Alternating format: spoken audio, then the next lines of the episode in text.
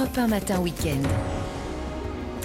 Bonjour à tous, ravi de vous accueillir dans Europe 1 Matin Week-end pour un nouveau week-end d'information, de culture et d'évasion. Pour l'info, vous le savez, hein, Europe 1 Matin Week-end, c'est un journal toutes les demi-heures et deux invités samedi 6h10. Les prix vont-ils finir par baisser? Réunion entre Bercy et les grands industriels cette semaine. Jean-Philippe André, président de l'Association nationale des industries alimentaires, est le premier invité de cette matinale. Et puis, une heure plus tard, à 7h10, c'est Nora Derdek qui sera en studio, chargée d'études à la Fondation Abbé Pierre. Elle nous parlera de la crise du logement. Vous verrez, ce n'est pas qu'en France. Vos rendez-vous habituels, Mathieu Terman sera là à 7h10 ce matin. Hommage à la reine Catherine de Neuve. Et 8h20, par ici les sorties. Laurie Choleva aussi met sa tenue de gala pour nous parler euh, du festival de Cannes. Et puis un peu avant 8h, Christophe Bordet euh, vous dira qu'avec une terrasse ou un jardin, vous vendrez beaucoup mieux votre bien. Soyez les bienvenus. On est très heureux de vous savoir avec nous si tôt ce matin. Bienvenue sur Europe 1. Europe 1 Matin Week-end. Lénaïque Monnier. Et vous êtes un excellent réveil à l'écoute d'Europe 1. Bienvenue à tous, il est 6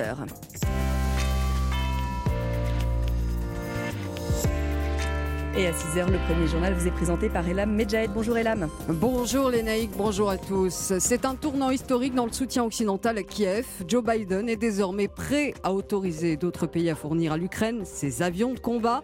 Des F-16 réclamés ardemment par le président Vladimir Zelensky. Le président américain a donné son feu vert au sommet du G7 qui se tient en ce moment au Japon. À la une en France, des dizaines de milliers de festivaliers à Villegongy dans l'Indre en ce moment, malgré une interdiction de la préfecture. Rassemblement à l'occasion du Technival qui fête ses 30 ans ce week-end. Zoom ensuite sur le fléau des bagages perdus dans les aéroports en tise de tous les voyageurs. Phénomène en hausse l'an dernier, près de 8 bagages ont été égarés en 2022 pour 1000 passagers. Au programme de cette édition également, le football et la 36e journée de Ligue 1. Victoire hier soir de Lyon face à Monaco. Votre prochaine demi-heure sur Europe 1, le premier invité d'Europe 1 Matin Week-end, l'invité Conso, et puis la balade du samedi. On part où, Vanessa On part dans le Tarn des artistes avec la réouverture du musée Goya et on découvrira beaucoup d'autres peintres dans le, dans le territoire. Et qu'est-ce qu'on mange, Olivier? On reste dans le Tarn pour découvrir l'épice la plus chère du monde, qui provient du Tarn d'ailleurs, le safran. Et ce sera après le journal et votre tendance météo. Bonjour Marlène Duré. Bonjour Lénaïque, vous voyez, je reste encore un petit peu avec vous. Longue journée qui s'annonce. Alors les pluies tant espérées dans le sud-est arrivent. Quant aux nuages présents au sud et à l'est, eh bien, ils vont gagner l'ensemble du pays cet après-midi. Et météo complète après le journal. C'est donc une rencontre très attendue au sommet du G7 au Japon, celle entre le président américain et son homologue ukrainien. Oui, Joe Biden se dit impatient, impatient ce matin de se retrouver en tête à tête avec Vladimir Zelensky. Les deux chefs d'État doivent s'entretenir ce week-end à Hiroshima, là où se tient jusqu'à demain soir le sommet du groupe des sept, des Occidentaux qui vont pouvoir livrer des avions de combat pour la contre-offensive que Kiev entend lancer contre l'armée russe. Ils ont obtenu hier le feu vert du locataire de la Maison-Blanche pour l'envoi des F-16. Joe Biden, qui soutient aussi un vaste programme international de formation pour les pilotes. William Molinier. Oui, c'est le signal le plus favorable lancé à ce jour par le président américain. Joe Biden donnera son feu vert à la livraison d'avions de combat par les pays occidentaux à l'Ukraine. Techniquement, ce ne seront pas les États-Unis qui livreront leurs propres F-16, mais bien des pays européens qui en ont déjà acheté, comme les Polonais. Ils seront donc autorisés à les céder aux Ukrainiens, qui réclament depuis des mois ces avions de combat des aéronefs performants, polyvalents. Leurs radars sont particulièrement efficaces et surtout, ils peuvent servir aussi bien au combat aérien que pour mener des attaques au sol. Mais les premiers avions mettront du temps à arriver, au moins six mois à un an, car avant, il faut former, encadrer les pilotes ukrainiens à ces nouveaux systèmes d'armes. Voilà pourquoi les Occidentaux ont lancé un programme de formation. La France aussi y participera. Emmanuel Macron l'a promis dimanche dernier à Volodymyr Zelensky de passage à Paris après sa tournée européenne. William Molinier du service police-justice d'Europe 1. L'actualité en France avec le retour du Technival dans l'Indre malgré une interdiction préfectorale. Plus de 20 000 tuffeurs sont rassemblés sur un terrain agricole à Villegongy. Le Technival fête ses 30 ans cette année. Les festivaliers, musique techno à fond, euh, comptent bien en profiter jusqu'au bout, Romain Biteau. Assise en tailleur sur le sol, Marie prend une pause.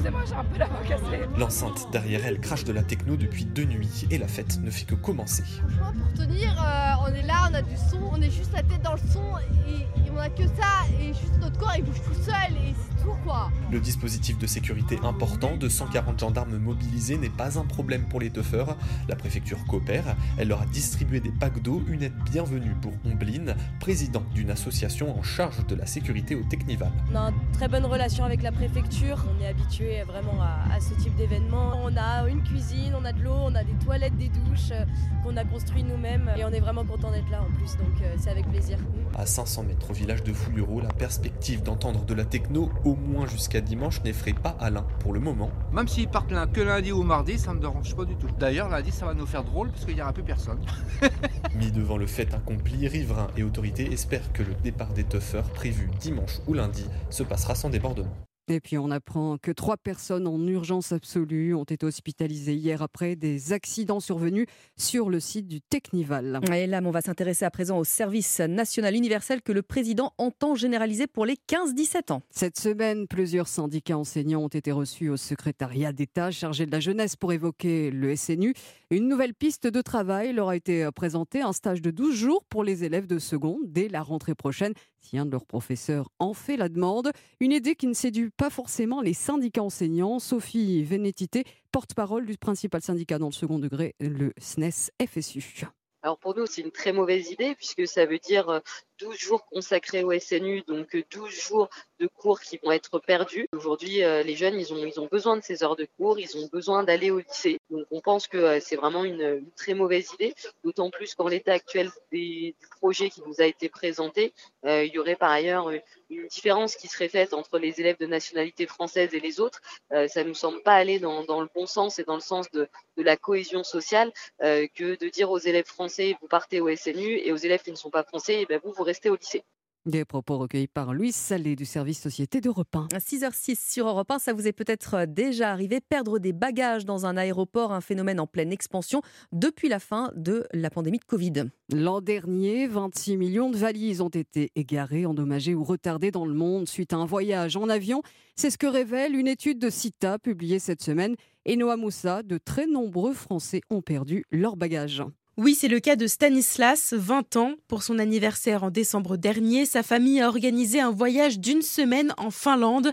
Mais à leur arrivée, mauvaise surprise, toutes leurs valises ont été perdues. En Finlande, à cette époque de l'année, il faisait entre moins 16 et moins 20. Ça nous a euh, bouffé la moitié du séjour. On ne pouvait pas euh, faire toutes les activités qui étaient prévues parce qu'on n'avait rien pour se couvrir. On a été obligé d'appeler la compagnie aérienne pour enfin recevoir nos valises trois jours plus tard. Et au-delà des remboursements parfois proposés aux clients concernés, ces pertes de bagages ont de lourdes répercussions sur les compagnies aériennes et les aéroports.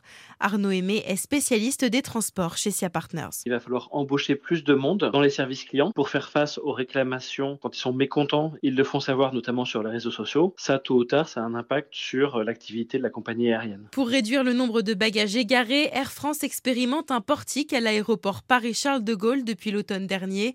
Il prend en photo les valises et développe une étiquette numérique pour les rechercher plus facilement en cas de perte. Noah Mossad du service économie d'Europe 1. Et un mot de football avant de se quitter avec cette victoire hier de l'Olympique lyonnais face à Monaco. Match en ouverture de la 36e journée de Ligue 1. L'OL s'est imposé à domicile sur le score de 3 buts à 1. Merci beaucoup, Ella Medjed.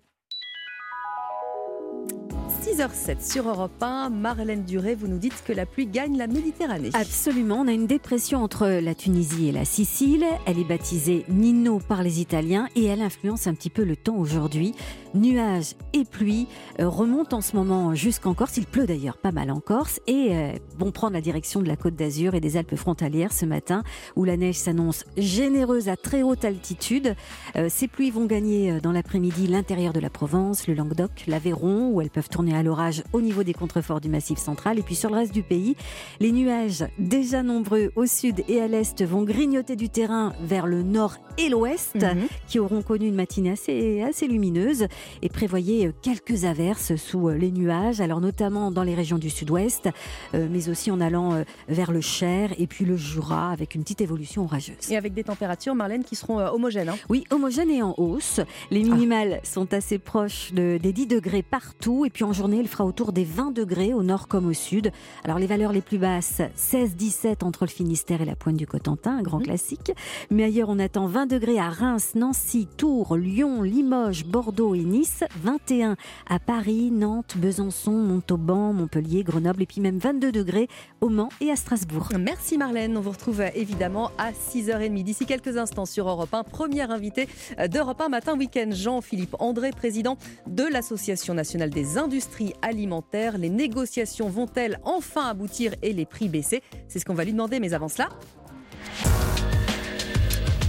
À 6h09 sur Europe 1, on retrouve Thierry Léger pour ses pronostics. Bonjour Thierry. Bonjour les naïcs, c'est un magnifique quintet qui nous est proposé cet après-midi sur l'hippodrome d'Auteuil, puisqu'il va se disputer dans la grande course de haie d'Auteuil, un groupe 1 qui réunira quelques-uns des meilleurs sauteurs européens sur la longue distance de 5100 mètres, et parmi les 15 chevaux âgés de 5 à 12 ans, j'ai choisi Telem, le numéro 9, au sommet de son art cette année et dont la préparation depuis plusieurs mois a été axée en vue de cet objectif.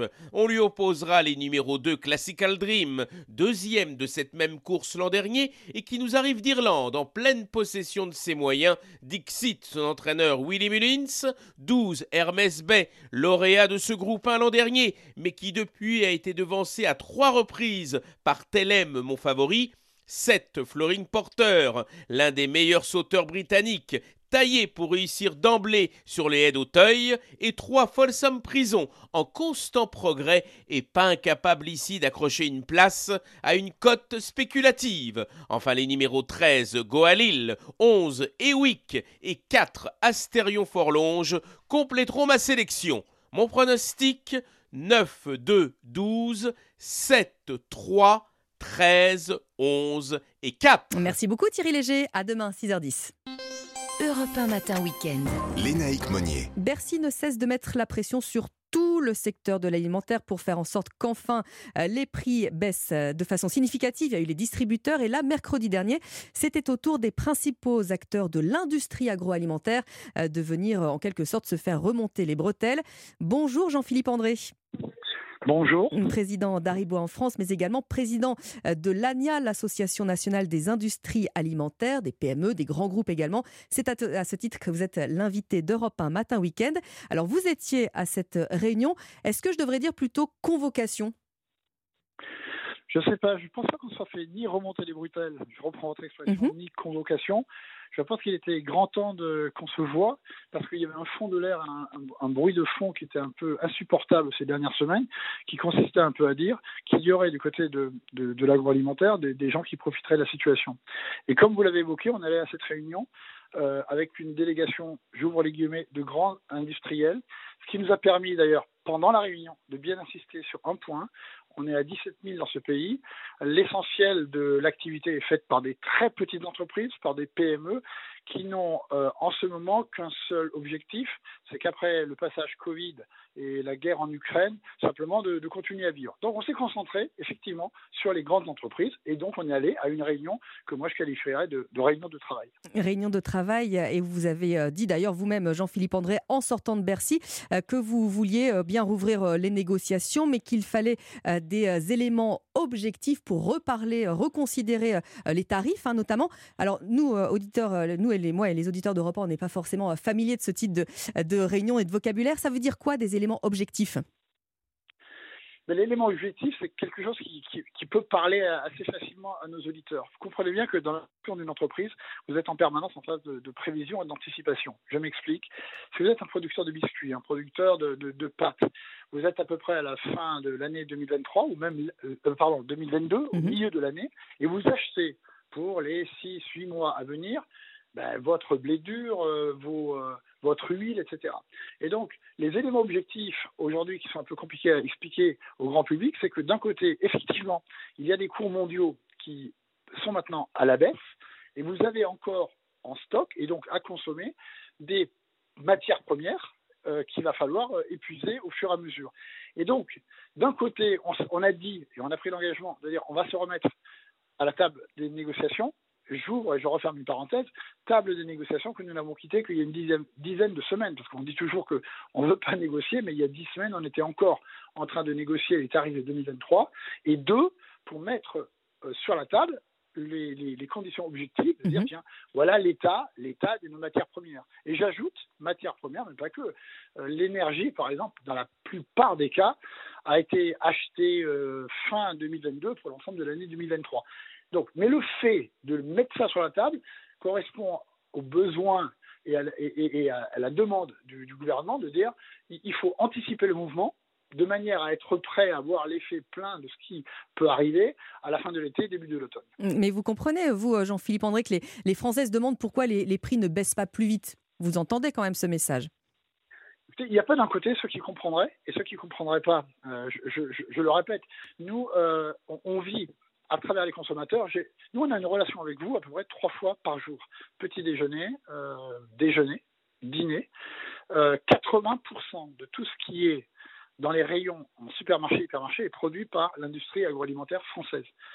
Et il est de notre intérêt d'avoir le vrai coût de nos, de nos produits. Alors vous le rappelez, hein, Jean-Philippe André, il y a évidemment euh, des centaines de milliers d'emplois à la clé. Euh, les distributeurs, eux, euh, ne parlent essentiellement de la protection du consommateur. On a l'impression que ce sont deux mondes qui se renvoient la balle et qui sont quasiment irréconciliables.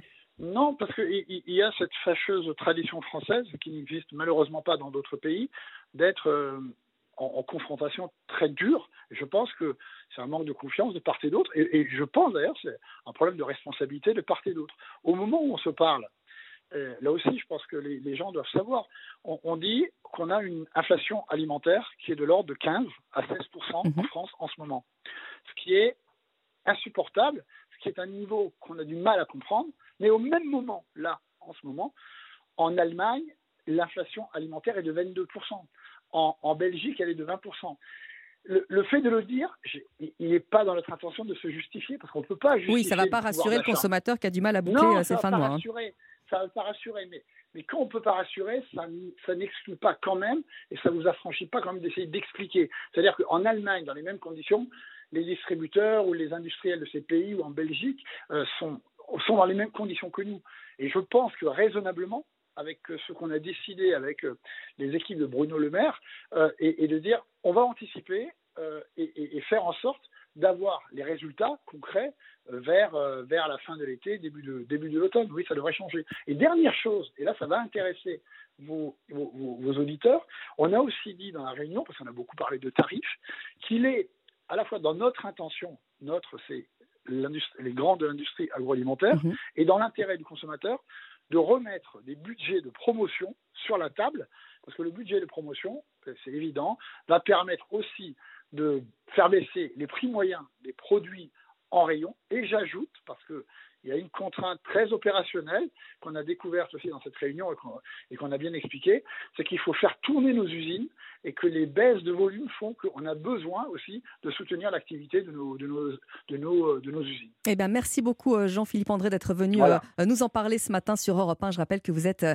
notamment président de l'ANIA, l'Association nationale des industries alimentaires. Merci, bon week-end à vous. Merci pour l'invitation. Europe 1 matin week-end. Lénaïque Monnier. 6h17 sur Europe 1, le journal permanent et la Medjed. Le président ukrainien dans l'avion pour le Japon. Volodymyr Zelensky est attendu à la mi-journée au sommet du G7 à Hiroshima. Il doit s'entretenir en tête à tête avec son homologue français Emmanuel Macron, mais aussi américain.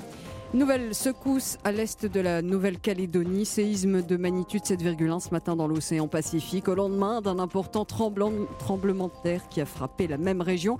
Les autorités appellent à la prudence, parlant d'un possible tsunami. Un balcon s'est effondré hier soir à Paris. Il est tombé du cinquième étage dans le 13e arrondissement de la capitale, faisant deux blessés.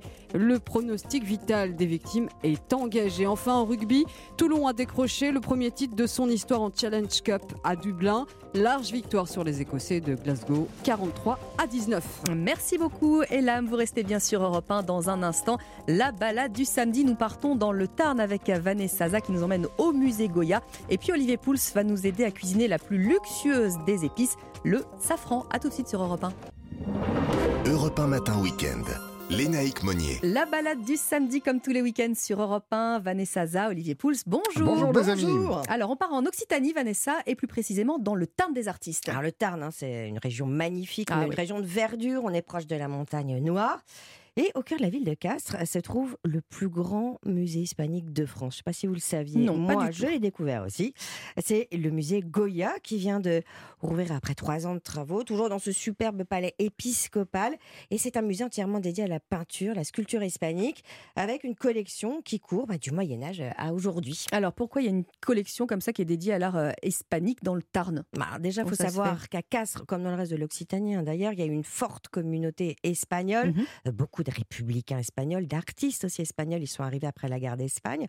Donc ils ont imprégné le territoire leur culture artistique, euh, sans compter qu'un événement majeur à la fin du 19e a permis aussi de donner naissance à cette grande collection. On écoute Joëlle Arche, qui est la directrice du musée Goya. le legs d'une famille de Castres, la famille Bréguiboul, qui permet de faire rentrer dans les collections de la ville euh, trois œuvres de Goya, trois peintures.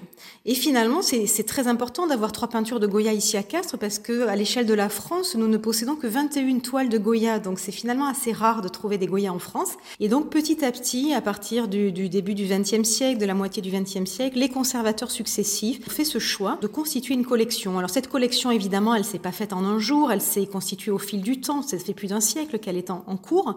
Mais euh, finalement, euh, petit à petit, par le biais euh, de dépôts, de legs, de prêts, d'achats, beaucoup, euh, on a réussi à, à rassembler une collection qui fait à peu près 1500 pièces aujourd'hui et dont on présente euh, 600 euh, objets, donc peintures, sculptures, art mobilier, euh, pièces de monnaie, faïences, etc., dans ce musée euh, de Castres. Donc trois tableaux, une quarantaine de, de gravures de Goya, Mhm. mais aussi un Velasquez, hein, le portrait de Philippe IV d'Espagne, il y a des Ribera, il y a des Munoz, euh, il y a des Picasso, Miro, Dali, puis des plus contemporains comme, euh, comme Barcello. Et alors, d'après ce que vous disiez, Vanessa, le reste du Tarn est aussi artistique. Il y a d'autres musées? Oui, parce que qui dit Tarn dit Toulouse-Lautrec. Bien sûr. Voilà, un très beau musée, euh, lui qui, qui lui est consacré à Albi, la plus grande collection de Lautrec au monde. Euh, c'est l'enfant du pays, hein, sa famille était originaire du village de Lautrec depuis le Xe siècle. Euh, autre spot artistique, le musée de Sorèze, qui présente les tapisseries de Dom Robert, ce moine qui a réalisé, vous savez, ses œuvres autour de la nature. Il y a le musée Ingres aussi Bien à sûr. Montauban. Enfin, je ne peux pas vous donner toute la liste, mais allez-y. Vous nous dites où nous installer par contre pour passer le Une week-end. maison d'hôtes qui s'appelle le domaine Le Castelet, c'est à Castres. Et alors, euh, avec vous, Olivier, on va rester un peu dans le domaine. Oui, hein, euh, on va avec, euh, rester dans la région. même. Avec cette épice qui est euh, très savoureuse, Oui. très colorée. Et- on parle et- du safran. et qui voilà. très cher. Et très cher. C'est même l'épice la plus chère du monde. Eh ouais. Euh, ça vaut entre 30 et 40 000 euros le kilo. Ouais, bah vous oui. imaginez un peu. Alors je vous rassure, il n'y a On pas besoin d'un kilo. hein. C'est vrai que c'est surprenant de, de- de trouver cette épice dans le Tarn. Mm. Et ça, ça ne date pas d'aujourd'hui, puisqu'on sait qu'entre le Moyen Âge et le XVIIIe siècle, il y avait une grande culture du safran. L'Albigeois était même le principal producteur de safran de France et il avait même la réputation d'être le meilleur de l'Europe. Ah ouais. La culture a ensuite décliné tranquillement et à la fin de la Première Guerre mondiale, il n'y avait plus du tout de safran dans le Tarn. Depuis maintenant une quinzaine d'années, on en retrouve. Il y a quelques producteurs, ça se visite. Ah, on peut aller voir les champs. Alors parce que le safran est originaire du Moyen-Orient, euh, il a été cultivé pour la première fois dans la Grèce antique. On l'utilise en médecine, on l'utilise en cuisine, mais aussi pour ses pouvoirs colorants. Alors qu'est-ce que c'est que le safran?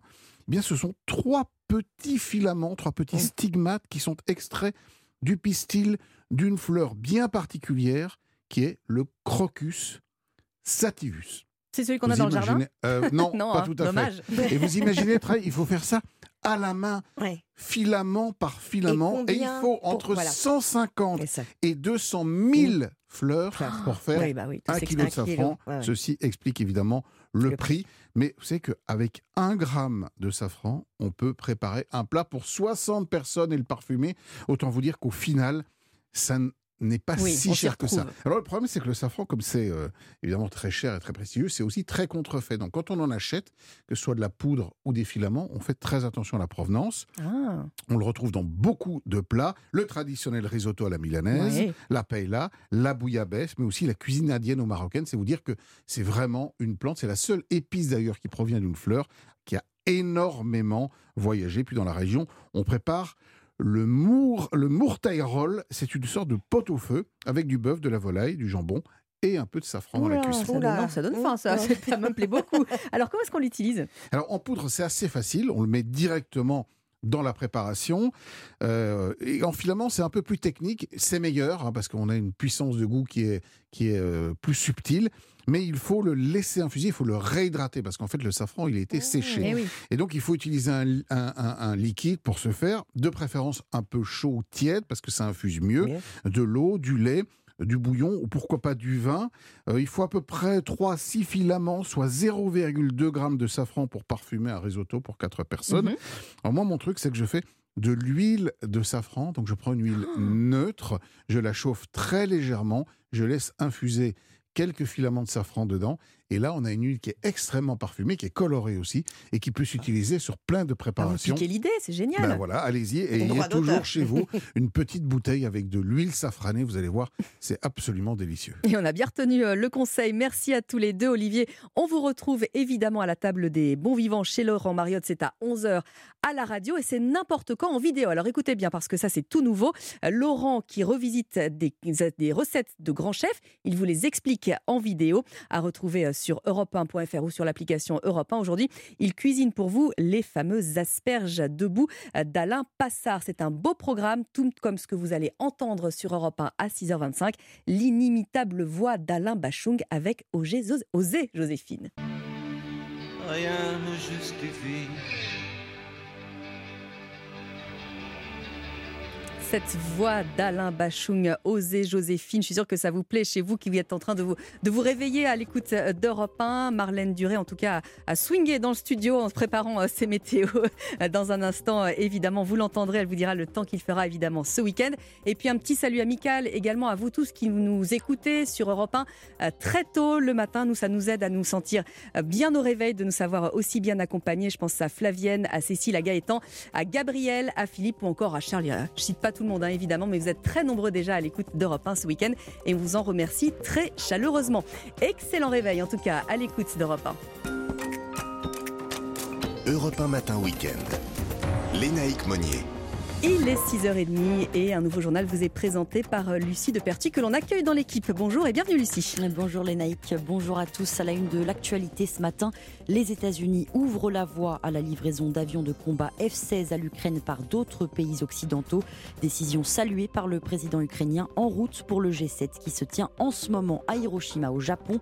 On fait le point en début de journal. Et cette déception pour euh, les victimes de l'amiante, il n'y aura pas de procès au pénal dans l'immédiat, a décrété hier le tribunal correctionnel de Paris.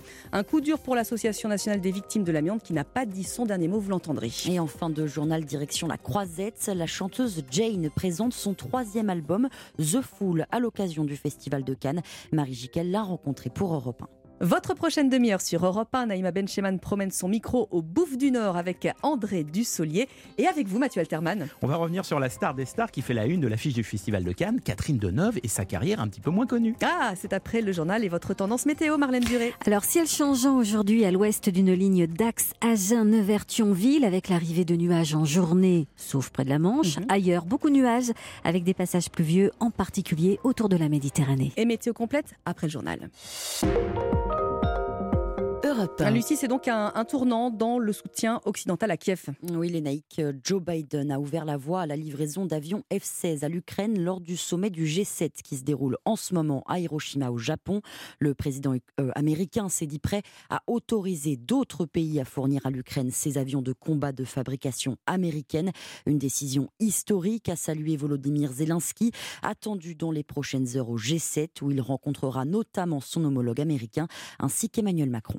À la page justice, pas de procès euh, pénal pour euh, les victimes de l'amiante. Ils sont 2000 victimes et ayant droit à avoir porté une procédure pour faire juger 14 personnes, dont des hauts fonctionnaires, responsables selon les victimes de leur exposition à l'amiante, notamment au travail. Mais leur citation directe a été jugée trop imprécise par le tribunal correctionnel de Paris hier.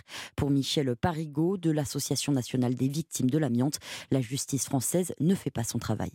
Nous, notre problème, c'est que les responsables vont décéder les uns après les autres. Donc il faut aller vite. Et en face, ce qu'on fait, c'est qu'on nous ralentit. Les victimes ne comprennent pas pourquoi diable on ne veut pas juger une affaire pareille. Je pense que la raison fondamentale euh, pour laquelle la justice met euh, tous ces obstacles, c'est le fait que les personnes que l'on met en cause sont des hauts fonctionnaires qui sont mis en cause pour les décisions qu'ils prenaient, tous les politiques, mais aussi dans l'institution judiciaire, ne souhaitent pas que ce type de responsabilité soit jugé. Des propos recueillis par Inès Zegloul pour Europe 1. Les victimes vont donc réécrire leur citation directe de façon plus précise. L'actualité, c'est également euh, une journée internationale des ressources humaines. Zoom ce matin avec vous, Lucie, sur une tendance de plus en plus en vogue sur le marché du travail. Et près d'un Français sur deux, les naïcs, envisagent de changer d'emploi dans les prochaines années, selon Centre Info.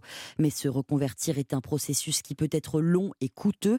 Alors certains employeurs proposent à leurs collaborateurs de conserver leur poste, mais de faire évoluer leur mission. C'est ce qu'on appelle le job crafting de l'anglais façonné, une mesure gagnant-gagnant, Margot Faudéré. Oui, l'idée c'est de permettre aux employés de repenser leur poste pour qu'ils correspondent plus à leurs envies sans pour autant avoir à changer d'entreprise. C'est le cas de Clarisse, elle a été embauchée il y a 5 ans en tant que coiffeuse dans un salon près de Nantes. Depuis, elle s'occupe aussi de l'accompagnement du personnel pour les 12 salons du même groupe. Ce qui me plaît vraiment par-dessus tout aujourd'hui, c'est de pouvoir travailler en salon de coiffure en tant que coiffeuse et également d'avoir allié ce deuxième poste qui est d'animatrice de réseau, pour pouvoir vraiment euh, établir mes deux missions sur une même semaine. Une nouvelle organisation ou de nouvelles tâches pour un salaire parfois plus élevé et un sentiment d'épanouissement. Le job crafting est bénéfique pour l'employé, mais aussi pour l'entreprise, explique Anaïs Georgelin, fondatrice de So Many Ways, spécialiste de l'accompagnement des entreprises. Pour le collaborateur, ça va développer ben, son employabilité, sa satisfaction au quotidien. C'est gagnant pour l'entreprise parce que ça a un impact sur l'engagement et donc la performance, hein, sur la rétention, la fidélisation. L'enjeu est de taille. Un quart des chefs d'entreprise ont le sentiment que leurs salariés sont moins engagés qu'avant la crise du Covid, selon une étude de Malakoff Humanis. Margot Faudéré du service économie d'Europe 1. Alors, Marlène Duré nous le dira peut-être d'ici quelques instants. Le temps est un peu maussade dans le sud de la France.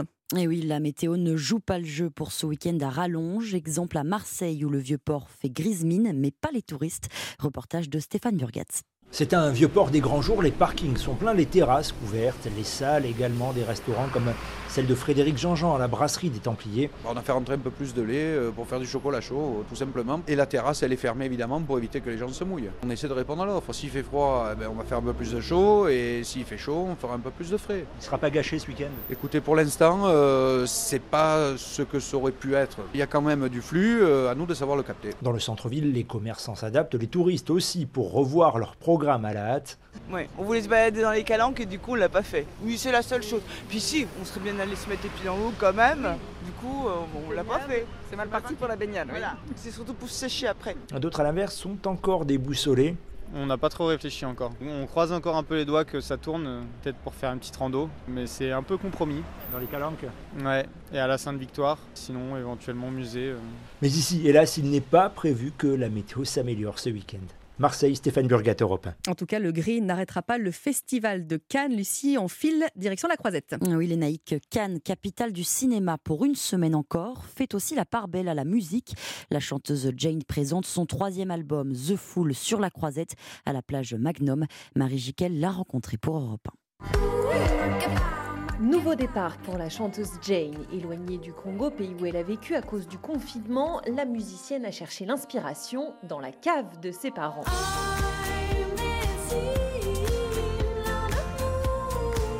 Pendant le confinement, j'ai beaucoup écouté de musique des années fin 70-80, euh, des vinyles qu'avaient mes parents et j'ai découvert euh, Fleetwood Mac, Kate Bush, euh, David Bowie, Prince que je connaissais évidemment, mais pas de manière approfondie. Des sonorités 70s et une aura mystique, nouveau départ et aussi nouveau jeu. Chaque chanson fait référence à une carte du tarot de Marseille. Ma mère euh, le tire depuis que je suis toute petite. J'avais envie de quelque chose d'assez cosmique et on retrouve plein de symboles cosmiques en fait dans le tarot de Marseille comme les étoiles, la lune, euh, le soleil. Plus de 20 festivals à assurer cet été. Jane n'est pas seulement guidée par les astres, elle se fixe aussi une règle. Ah bah c'est dormir. c'est dormir un maximum. On est assez fan de Jen, on va pas vous le cacher dans l'équipe. Marie Jiquel, euh, On la remercie pour cela, Marie Gical du service culture d'Europe 1. On va terminer avec euh, les sports à 6h36 sur Europe 1, Lucie, avec du rugby et ce sacre historique de Toulon. Mm, oui, le RCT a soulevé la Challenge Cup hier soir après une large victoire, 43 points à 19 sur les Anglais de Glasgow, les Glasgow Warriors. Ça se passait à Dublin. C'est le premier trophée des Toulousains euh, dans la compétition après quatre échecs en finale. Le RCT devient donc la première équipe française à s'offrir les deux Coupes d'Europe après leur victoire en Champions Cup. C'était il y a 8 ans. Bravo aux Toulonnais. Et puis côté foot, Lyon rêve encore d'Europe. Et oui, grâce à la victoire de l'Olympique lyonnais, 3 buts à 1 sur Monaco hier soir en 36e journée de Ligue 1. Les hommes de Laurent Blanc peuvent encore espérer se qualifier en Ligue Europa Conférence. Septième du championnat, ils reviennent à un point du LOSC. Cinquième, les Lillois qui rencontrent l'OM ce soir. Un match donc décisif pour la cinquième place du championnat qui rime avec qualification en Ligue Europa. Et qui serait Coup d'envoi, pardon, les naïcs à 21h. Et qui sera à justement en direct et en intégralité sur Europe 1, bien sûr. Merci Lucide Perti. 6h37 sur Europe 1. Marlène Duré, vous nous dites que le temps est, contrasté entre le nord-ouest et le, sud-est aujourd'hui. Et oui, je vais commencer par le soleil. Beaucoup mhm. de soleil attendu ce matin entre le nord-Pas-de-Calais et l'estuaire de la Gironde, en passant par la Normandie, le Perche, l'ouest du Poitou-Charentes et la Bretagne. Et seule une petite portion ensoleillée résistera cet après-midi entre le Finistère, une partie de la basse Normandie et du littoral de la Manche, parce que dans l'après-midi, les nuages euh, vont gagner l'ensemble du territoire. Alors, nuages déjà présents euh, ce matin au mhm. sud et à l'est du pays, avec des pluies qui arrosent enfin les régions méditerranéennes.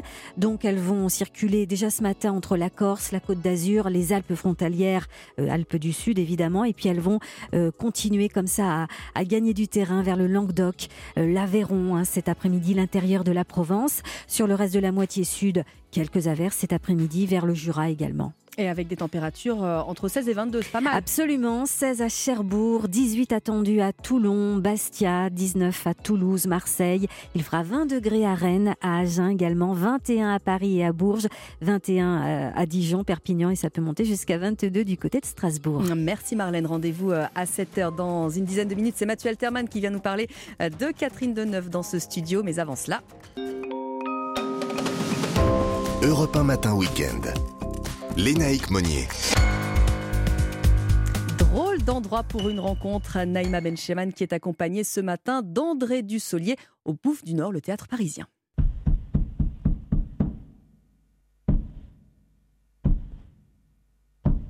Bonjour André Dussolier. Bonjour. Vous êtes un des visages incontournables du cinéma français, césarisé à trois reprises. Vous êtes également un grand acteur de théâtre. En 2015, vous serez récompensé d'un Molière. En fait, André Dussolier, vous êtes ce qu'on appelle un monstre sacré. Drôle d'endroit pour une rencontre sur Europe 1, c'est au théâtre des Bouffes parisiens où vous interprétez votre dernière pièce Sens dessus dessous que vous m'avez donné rendez-vous, un théâtre c'est une évidence pour vous. Le théâtre, vous en êtes tombé euh, éperdument amoureux à l'âge de 10 ans. C'est vrai, c'est vrai, grâce à un professeur de français qui préférait nous emmener au théâtre voir des pièces plutôt que de nous expliquer en classe. Il a eu raison avec vous. Et oui, oui, en plus elle avait la bonne idée de monter les pièces aussi à l'intérieur du lycée, donc c'était vraiment une découverte incroyable où en effet je trouvais que la vie était beaucoup plus riche sur une scène de théâtre avec les auteurs, avec tout ce qu'on pouvait dire et ressentir que dans la vie réelle. Et c'est vraiment là la bascule, ah votre envie vraiment de monter un jour vous aussi sur scène. Oui, oui, je savais même pas que le théâtre existait. J'avais 10 ans, 11 ans, donc j'étais dans mon petit village en Haute-Savoie, à Cruzeil, et puis tout d'un coup, ce professeur à Saint-Julien-Genevois nous emmène voir cette pièce, et tout d'un coup, je voyais des gens sur scène qui euh, disaient des choses qu'on n'avait pas le droit de dire chez soi ou qui valait mieux pas dire ou bien qui exprimaient euh, haut et fort leurs sentiments euh, et donc alors qu'on était plutôt dans la réserve dans la, dans la réalité de la vie que je connaissais et donc tout d'un coup c'était un lieu de liberté incroyable.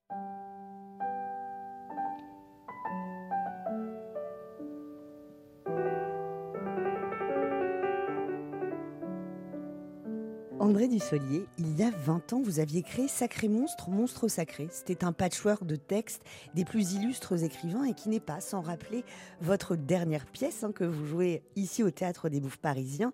Nous allons y revenir. André Dussolier, il y a 20 ans, vous étiez loin de vous imaginer que c'est vous qui alliez devenir ce monstre sacré, ou oserais-je même dire ce sacré monstre oh Oui, je suis toujours loin de, le penser parce que vraiment, ah oui, Il y avait une phrase de Lucien Guitry que j'aimais beaucoup qui disait que quand les trois coups résonnent, on est tous des débutants. Et c'est vrai que même euh, avec un spectacle que j'ai joué ici au Bouffe Parisien et que je vais reprendre plus tard, bientôt, eh ben, voilà, j'ai le trac du débutant. C'est toujours le même trac, ça ne nous a jamais lâché. Cette forme de doute, elle est un peu moteur finalement pour l'acteur. Oui, il faut croire. Pourtant, ça me fait passer des nuits blanches et ça me donne des insomnies terribles. mais il faut bien vivre avec. On n'a l'impression quand on vous voit jouer sur scène. Hein. Moi, j'ai eu la chance de pouvoir vous voir dans le sens dessus-dessous. C'est assez époustouflant. En fait, euh, dans ce métier-là, on dit c'est bien de ne pas voir les coutures du travail qu'on fait et que tout a l'air naturel et qu'on dit les choses comme si on était vraiment chez soi avec euh, des, des personnes qu'on aurait invitées et à qui on parlerait tout simplement. C'est ça qu'on essaie de créer, cette ambiance de confiance qu'il y a entre le public et les acteurs. Moi, je suis au-dessus de ça. Si je méprise celui qui est en dessous, c'est pas parce qu'il est en dessous, c'est parce qu'il convoite l'appartement qui est au-dessus, le mien. Remarquez, moi je sais très bien mon appartement à celui du dessous, à condition d'obtenir celui du dessus. Mais je compte pas trop dessus. D'abord parce que j'ai pas de sous. Ensuite, au-dessus de celui qui est au-dessus, il n'y a plus d'appartement. Alors, le locataire du dessous qui monterait au-dessus obligerait celui du dessus à redescendre en dessous. Sens dessus-dessous, que vous jouez ici même, hein, André Dussolier. C'est une pièce que vous avez de vous-même créée de toutes pièces. Vous, le virtuose de la langue, vous convoquez à nouveau des grands auteurs de toutes les époques, des grands textes avec de puissants mots qui font sens, littéralement.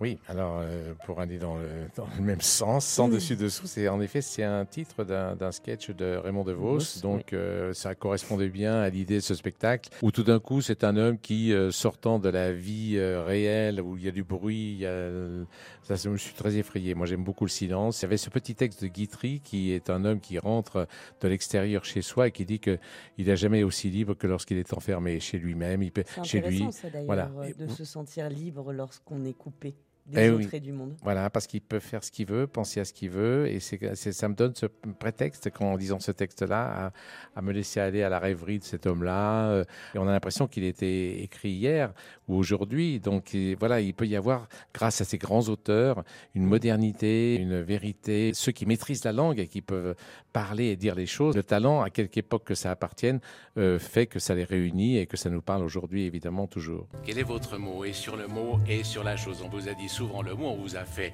souvent la chose. Ainsi de la chose et du mot, vous pouvez dire quelque chose. Vous êtes un monstre sacré qui manie les mots avec brio. Les mots, c'est essentiel chez vous. Vous leur redonnez tout leur sens précisément. Les mots, à travers les années, ce sont eux qui ont forgé l'homme que vous êtes, André Dussolier. Oui, mais je pense que les mots, c'est vraiment important. Je m'en aperçois. J'avais, moi, quand j'étais jeune, comme ça, euh, on me disait qu'il y avait un fossé de plus en plus grand entre ceux qui avaient le, pouvoir euh, que donnaient les mots, le langage, etc., et ceux qui ne l'avaient pas. Et on a vu que ce fossé grandissait de plus en plus. Et ceux qui ont le, pouvoir des mots ont la possibilité de, s'exprimer, de, parler aux autres, de, convaincre les autres. Et c'est, ça qui est. Oui. Alors c'est pour ça que moi j'ai envie quelquefois euh, c'est vrai, là, ça se passe dans un théâtre euh, où les gens viennent, mais j'ai quelquefois envie, c'est vrai, de faire entendre ces mots. Euh, bien sûr, aujourd'hui, il y, a des chansons, il y a le rap, il y a, y, les gens qui savent se servir des, mots d'aujourd'hui et de la manière de les mettre en forme. Mais j'aime bien faire entendre aussi des textes d'autres époques qu'on a l'impression d'être révolu, alors qu'il y a une modernité ou une brillance de ces textes qui sont captivants et qu'on pourrait faire entendre. Et c'est vrai que ça donne, ça peut exciter l'esprit quand même de savoir que posséder le langage, c'est une, c'est posséder le monde aussi. Bref, celui du dessous leur, euh, leur est tombé dessus. Comme ils étaient tous les dessous, ils sont tapés dessus. Finalement, c'est celui du dessous qui a eu le dessus cher André Dussolier, de ce drôle d'endroit pour une rencontre au théâtre des Bouffes parisiens. Merci de nous entraîner pour un voyage sens dessus dessous dans les méandres de la féerie littéraire. Merci de votre amour des mots si communicatifs, André Dussolier. Merci, un grand merci à vous. Et drôle d'endroit pour une rencontre que vous retrouvez évidemment euh, tous les week-ends, tous les samedis matins euh, sur Europe 1 à 6h20 euh, et quand vous le souhaitez évidemment sur europe1.fr. Europe 1 matin week-end Lénaïque Monnier. 7h moins le quart, l'heure du journal permanent, Lucie Pertuis. À la une de l'actualité, Volodymyr Zelensky attendu à Hiroshima dans les prochaines heures. Le président ukrainien est en route pour le G7 à bord d'un avion mis à disposition par la France. Il doit rencontrer plusieurs chefs d'État, dont Emmanuel Macron et Joe Biden. Joe Biden qui a ouvert la voie à la livraison d'avions F-16 à l'Ukraine par d'autres pays occidentaux. Une décision jugée historique par Volodymyr Zelensky. 350 000 millions d'euros. C'est le montant de l'investissement annoncé hier à Cannes par la ministre de la Culture Riba Abdulmalak pour faire de la France un leader des tournages. Un plan qui s'étale d'ici à 2030 pour financer le cinéma, les séries, les jeux vidéo, mais aussi les effets spéciaux. Deux sexagénaires grièvement blessés dans l'effondrement d'un balcon. C'était euh, hier aux alentours de 20h dans le 13e arrondissement de Paris. Le pronostic vital des victimes qui étaient sur leur balcon au moment de l'incident est engagé. Et puis cette inquiétude d'un tsunami à l'est de la Nouvelle-Calédonie après un séisme de magnitude 7,1 enregistré euh, ce samedi dans l'océan Pacifique. Hier, un important tremblement de terre avait frappé la même région. Merci Lucie, vous restez bien avec nous. Dans un instant, c'est Mathieu Alterman qui débarque dans ce studio avec toutes les anecdotes autour de Catherine Deneuve. À tout de suite. Europe 1 Matin Week-end. Lénaïque Monnier. Fait honneur au Festival de Cannes ce matin sur Europe 1. Bonjour Mathieu Alterman. Bonjour Lénaïque. Alors avec Catherine Deneuve, magnifique hein, sur euh, l'affiche du festival. On revient avec vous sur la star qui fait l'unanimité. Oui, lorsque l'affiche du festival 2023 a été dévoilée, les louanges ont fleuri partout, dans les médias, sur les réseaux sociaux. Enfin, une vraie star semble être le leitmotiv de cette photo de 1968, prise par Jacques Garofalo sur le tournage du film La Chamade d'Alain Cavalier. Alors, pour changer d'angle, hein, lorsque l'on parle de Catherine Deneuve, revenons ce matin sur les aspects les plus saugrenus de l'icône. Alors, d'abord, son rapport très fort à la musique. Pour cette fan de jazz, dès ses débuts, en 1961, elle partage la vedette avec Jodie Hallyday dans Les Parisiennes et le jeune rocker lui dédie ce titre. Retiens la nuit pour nous deux jusqu'à la fin du monde. En 1964, sous les impulsions de Jacques Demy et Michel Legrand, Catherine Deneuve met les pleins pieds dans la musique, mais sans chanter pour autant, puisque c'est Daniel Licari qui lui prête sa voix tout le long des parapluies de Cherbourg. Je ne pourrai jamais vivre Puis c'est Anne Germain dans Les Demoiselles de Rochefort qui lui double sa voix. Je ne sais rien de lui et pourtant je le vois. Également Anne Germain dans Podane. Et pourtant, Mathieu, Catherine Deneuve, elle, elle chante bien. On l'a déjà entendu euh, à maintes reprises. Elle l'a prouvé. Absolument, en 1979, elle est fabuleuse en chanteuse de cabaret dans Courage Fillon avec Jean Rochefort et son interprétation de Lady from Amsterdam est fantastique. Lorsque le jour se lève, adieu les beaux Deux ans plus tard, Serge Gainsbourg lui écrit tout un album avec notamment le très beau Dépression au-dessus du jardin. Dépression au-dessus du jardin, ton expression est tout chagrin. Mais ce qui frappe à propos du parcours de la star, c'est sa capacité à enchaîner les rôles sans se soucier du succès ou de l'échec. C'est une guerrière qui pratique son art comme un véritable travail afin de protéger au mieux son intimité et le public la respecte, suffisamment nourri par son talent. Songez plutôt, 29 récompenses, 22 nominations, le palmarès est imbattable. Et pourtant, si l'actrice a collectionné les chefs-d'œuvre, pour n'en citer que quelques-uns hein, parmi des dizaines, Répulsion, Le Dernier Métro ou Belle de Jour, Si vous vous appeliez Belle de Jour. Oui, si vous voulez. Elle a également parfois tourné n'importe quoi. Alors là, je vous vois venir, je vous retrouve, Mathieu. Je me doutais bien qu'on n'allait pas en rester là. Disons des expériences peu concluantes, mais au moins elle a tenté des choses. Alors, l'événement le plus important depuis que l'homme a marché sur la Lune en 1973 avec Marcello Mastroianni en homme enceinte est un film à la frontière de la débilité.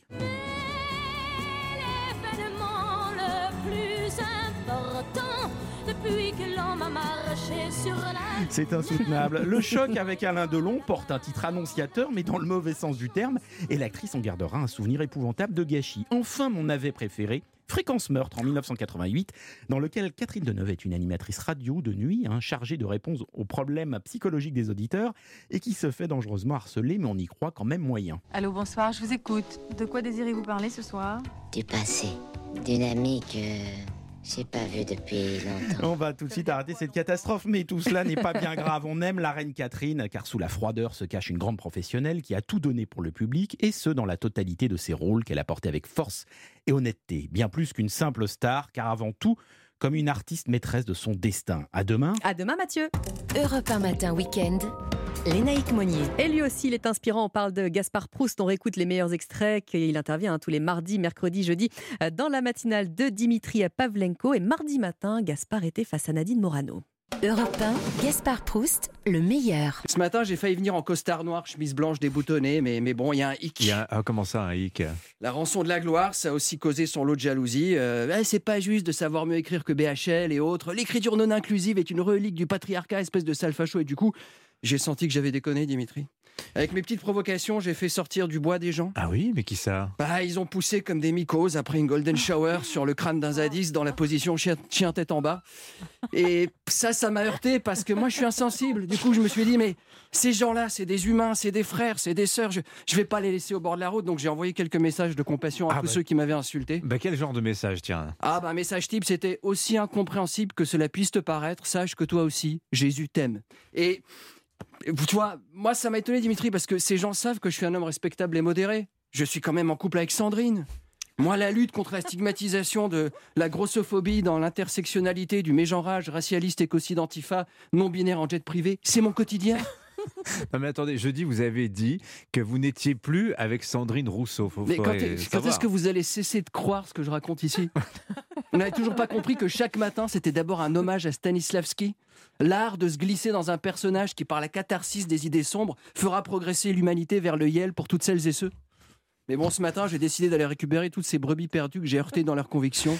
Mais comment allez-vous faire Gaspard Facile, parce que qui qu'on a comme invité ce matin Eh bien, Nadine Morano. Et oui, la victime idéale pour se refaire la cerise qui me fera entrer au panthéon des luttes de la gauche. Entre ici, Nadine, et ton terrible cortège de saillies anti-centre d'accueil pour migrants. Donc ce matin, je sens que vous allez nous tenter un, un humour très engagé à gauche. Mon ADN, j'ai envie de dire. Alors, je vous préviens, Nadine, mettez votre masque à gaz, votre combinaison de cosmonaute passe, ça va défourailler sec. Allons-y. Ce matin, des heures sombres planent sur cette matinale, car nous recevons Nadine Morano, la Rachel Keke de la droite nationale, la Zemmour version salon de manucure. Et tout de suite, Madame Morano, Oh. j'ai envie de vous poser une première réponse, car ici nous posons les réponses, et c'est à vous de vous poser les bonnes questions. Morano, ça serait pas d'origine italienne comme Berlusconi, Meloni ou Mussolini? Vous n'avez pas honte, madame, rien que par votre patronyme de véhiculer des idées faxistes Ne dites rien, Morano, Nahdin, que vous êtes coupable. Nos auditeurs ont le droit de savoir que vous étiez aux manifs d'extrême droite, exclu Europe 1. Ah, notre invité était dans les manifestations d'extrême droite. Bien sûr, Dimitri. Qui croyez-vous donc que ce Fuchs, que cette nana qui se trémoussait sur un chat en cagoule noire avec la pancarte Ich bin ein Kischloren Oh Comme pour aggraver votre cas, Nadine, il se murmure que vous pourriez être sur la liste du RN pour les prochaines élections européennes. Ah, ça veut dire que vous avez parlé à des gens du RN Eh oui Mais ça va être quoi votre prochaine provocation? Donner une interview à Laurence Ferrari sur CNews? Non, écoutez, êtes, euh, écoutez non, non, Monsieur j'ai pas Proust. fini. Nadine, vous l'extrémiste écocide de droite extrêmement extrême, c'est pas parce que vous venez planquer derrière un tailleur Chanel à vérifier si c'est un vrai. Le service des douanes est là. Vous n'êtes. Vous êtes de ces idées nauséabondes qui flirtent à l'asymptote avec les reliques des poils de couilles d'Hitler. Je le dis, oui. Parce que derrière vos airs de Zemmour champêtre se trémoussant sur le lac du Connemara se cachent peut-être des idées suprémacistes. Gaspard Proust, tous les mardis, mercredis et jeudis à 8h34 sur Europe 1. Ah, Il est 7h05 sur Europe 1. Prochain rendez-vous, le journal de 7h. Nous rejoignons Jacques Serret au Japon où se tient le G7 avec un invité supplémentaire, Volodymyr Zelensky, euh, qui est en vol en ce moment. D'ici là, la musique sur Europe 1. On vous réveille avec Eden Foyer de Ballet Girl. Aden Foyer de Ballet Girl sur euh, Europe 1. Dans un instant, c'est le journal et juste après, je reçois euh, Noria Derdek. Elle est chargée d'études à la Fondation Abbé Pierre pour euh, évoquer la crise du logement. Elle dépasse largement les frontières de la France. Vous restez bien avec nous, on arrive tout de suite. Merci d'avoir choisi Europe 1 pour vous informer en ce samedi matin. Il est pile 7h sur Europe 1. Europe 1 Matin Week-end. Lénaïque Monnier. Et à 7h, le journal est présenté par Elam Medjahed. Bonjour Elam. Bonjour Lénaïque, bonjour à tous. Le président ukrainien dans l'avion pour le Japon. Vladimir Zelensky est attendu à la mi-journée au sommet du G7 à Hiroshima au lendemain du feu vert de Washington pour une livraison d'avions de combat. Nous irons ensuite dans l'Indre, plus de 20 000 tuffeurs réunis à Villegongy euh, pour le Technival. Vous l'entendrez, le maire de ce petit village est complètement dépassé. Et on parlera également de la journée mondiale des abeilles et puis euh, du football au programme avec à l'affiche ce soir Lille l'OM, match comptant pour la 36e journée de Ligue 1. Votre prochaine demi-heure sur Europe 1, l'invité actu, il est président de la CFTC, Cyril Chabagnier, nous dira si le dialogue social avec Elisabeth Borne peut repartir du bon pied. Et votre note secrète, Fabrice Lafitte? Michael Jackson avec Billie Jean. Et c'est après le journal et votre tendance météo, Marlène Duré. Alors avec un ciel partagé entre nuages et soleil cet après-midi pour quasiment tout le monde. Et puis l'autre info météo du jour, ce sont les pluies qui arrivent dans les régions méditerranéennes. Et météo complète après le journal. Europe 1. Le sommet du G7 au Japon avec la guerre en Ukraine sur la table et l'âme. Et oui, un invité pour parler de la situation, Vladimir Zelensky, le président ukrainien, est dans l'avion en ce moment en direction de euh, Hiroshima. Bonjour Jacques Serret. Bonjour. Et le dirigeant ukrainien doit arriver en milieu journée à bord d'un appareil français. Oui, le président ukrainien est actuellement dans un A330 de la République française. Selon une source diplomatique, c'est lors de sa rencontre avec Emmanuel Macron à l'Elysée dimanche soir qu'il a demandé à pouvoir venir à ce sommet. Une initiative soutenue par la France. Le coût du vol est pris en charge par l'État français et cet avion mis à disposition a également permis à Volodymyr Zelensky de se rendre hier au sommet de la Ligue arabe en Arabie saoudite. C'est une preuve de confiance entre la France et l'Ukraine, confie un conseiller d'Emmanuel Macron. L'entourage du président français juge que ce déplacement est très important car contrairement à une intervention en visioconférence comme cela a été initialement prévu, Volodymyr Zelensky aura l'occasion d'échanger directement avec les chefs d'État et de gouvernement. Il doit notamment s'entretenir en tête-à-tête avec le président américain Joe Biden, le Premier ministre indien Narendra Modi et Emmanuel Macron. Surtout, il devrait participer au dîner des dirigeants ce soir. L'occasion pour lui de plaider sa cause auprès du Brésil, de l'Indonésie ou encore de l'Inde. Ces pays émergents invités en marge du G7 refusent toujours d'imposer des sanctions contre la Russie. Jacques serait envoyé spécial d'Europe 1 au Japon pour ce sommet du G7. Et avant de, se- de prendre l'avion pour le Japon, le dirigeant ukrainien s'est rendu hier en Arabie Saoudite. Volodymyr Zelensky a participé à la réunion de la Ligue arabe dans la ville côtière de Jeddah. Le dirigeant ukrainien a reproché à certains pays arabes de fermer les yeux sur l'invasion de son pays par la Russie. Une participation au sommet où le président syrien Bachar al-Assad, allié de Moscou, fait son grand retour sur cette scène diplomatique. Enfin, sur le front des combats en Ukraine, une nouvelle attaque de Moscou a été repoussée cette nuit. L'armée affirme avoir abattu des drones russes au-dessus de Kiev. Des débris sont tombés sur la capitale sans faire de victimes pour l'instant. On le disait euh, en titre, on prend la direction de l'Indre et l'âme où plus de 20 000 tuffers sont rassemblés en ce moment même. hein. Le Technival, qui fête ses 30 ans, a investi un champ privé de Villegongy, petit village de 106 habitants à peine, rassemblement pourtant interdit par la préfecture. Un festival sauvage où l'on écoute de la musique techno sur des enceintes très puissantes. Et face à un événement d'une telle ampleur, le maire du village, Jean-Marc Sévaux, est résigné. Il est au micro de Guillaume Dominguez, envoyé spécial d'Europe 1. Comment voulez-vous qu'un un maire puisse intervenir face à cet état de fait? Un rassemblement de 40 000 personnes, euh, il y a des services de gendarmerie qui sont là et qui sont déployés en force. Le préfet est bien conscient de la situation du danger potentiel et c'est pour ça qu'il a déployé 200 gendarmes pour justement assurer la sécurité du village. Que voulez-vous faire d'autre? Les choses se déroulent calmement, tranquillement, en espérant que tout se passe bien et que tout, tout le monde puisse rentrer après chez lui tranquillement, gentiment, avec un bon souvenir de Villegongy. Et puis on apprend que trois personnes en urgence absolue ont été hospitalisées hier après des accidents survenus sur le site du Technival. Les secouristes ont pris en charge 138 personnes au total en deux jours. À 7h04 sur Europe 1, la suite de votre journal et la Medjed avec ce coup de projecteur sur la journée mondiale des abeilles. C'est aujourd'hui. Oui, à cette occasion, Europe 1 vous explique le rôle primordial des abeilles qui donnent vie aux végétaux. Et ce service rendu a été calculé. Il vaut 577 milliards de dollars par an. Louis Salé. Oui, à ce prix-là, ça vaut le coup de les protéger. C'est un chiffre calculé par les experts de l'ONU sur la biodiversité qui prend en compte tous les transferts de pollen rendus possibles grâce aux pollinisateurs comme les abeilles. Naissance des arbres fruitiers tels que les pommiers, culture des oléagineux comme le colza, mais aussi croissance des légumes ou encore café et cacao. 8% de la production agricole mondiale dépend des pollinisateurs. Béatrice Robrol est présidente de l'association Terre d'abeilles. Les spécialistes de la pollinisation ont montré que plus de 84% des plantes qu'on a répertoriées sur la planète ont besoin des services écosystémiques des pollinisateurs pour se reproduire. Nourrir. Donc c'est vraiment la pollinisation, le fondement de la chaîne alimentaire et puis bien évidemment de la biodiversité puisque les deux sont intimement liés. En France, l'extinction des abeilles représenterait un manque à gagner de 3 milliards d'euros selon le ministère de la Transition écologique. Louis Salé du service Société d'Europe 1. Allez, on passe au foot avec un match capital hein, ce soir pour la 36e journée de Ligue 1. Et oui, Lille reçoit Marseille à 21h. Les Lillois ont besoin d'une victoire pour sécuriser une place en Coupe d'Europe, mais les Marseillais doivent s'imposer pour continuer à espérer une qualification directe en Ligue des Champions. Ils jouent très gros ce soir, Jean-François Pérez. En effet, tout se joue sans doute ce week-end. À trois journées de la fin, les Marseillais comptent deux points de retard sur les Lensois, dauphins du PSG. Ils sont donc dépendants d'un faux pas de leurs adversaires qui joueront demain à Lorient et doivent dans le même temps tout gagner. Frustrant quand on sait que l'OM a passé la majeure partie de la saison à la deuxième place, mais trop d'accros évitables ont conduit les joueurs d'Igor Tudor dans cette position, reconnaît le vice-capitaine Valentin Rongier. Les objectifs de début de saison, voilà, c'est de se qualifier euh, directement dans les phases de groupe de la Champions League. On réalise une belle saison. Maintenant, il y a des choses qui sont dures à avaler, comme euh, la Coupe de France ou encore l'élimination en Coupe d'Europe. C'est pour ça que c'est pas une saison parfaite. La troisième place est un échec. Terminer troisième serait sans doute synonyme de deux tours préliminaires en plein été pour rejoindre la si convoitée Ligue des Champions. Cela provoquerait en outre des incertitudes financières pour bâtir le budget et le recrutement de la saison prochaine. Voilà pourquoi l'OM, pour ce qui sera sans doute le dernier match de Dimitri Payet cette saison, veut absolument s'imposer, tout en se méfiant de l'ambition des Lillois, inconstant mais parfois irrésistible à domicile. Lille-Marseille à 21h, un match à vivre en direct et en intégralité dans Europe 1 Sport autour de Lionel Rousseau, mais avant à l'affiche à 17h Nantes-Montpellier. Que vous suivrez dans les flashs sur Europe 1, bien sûr. Merci beaucoup, Elam.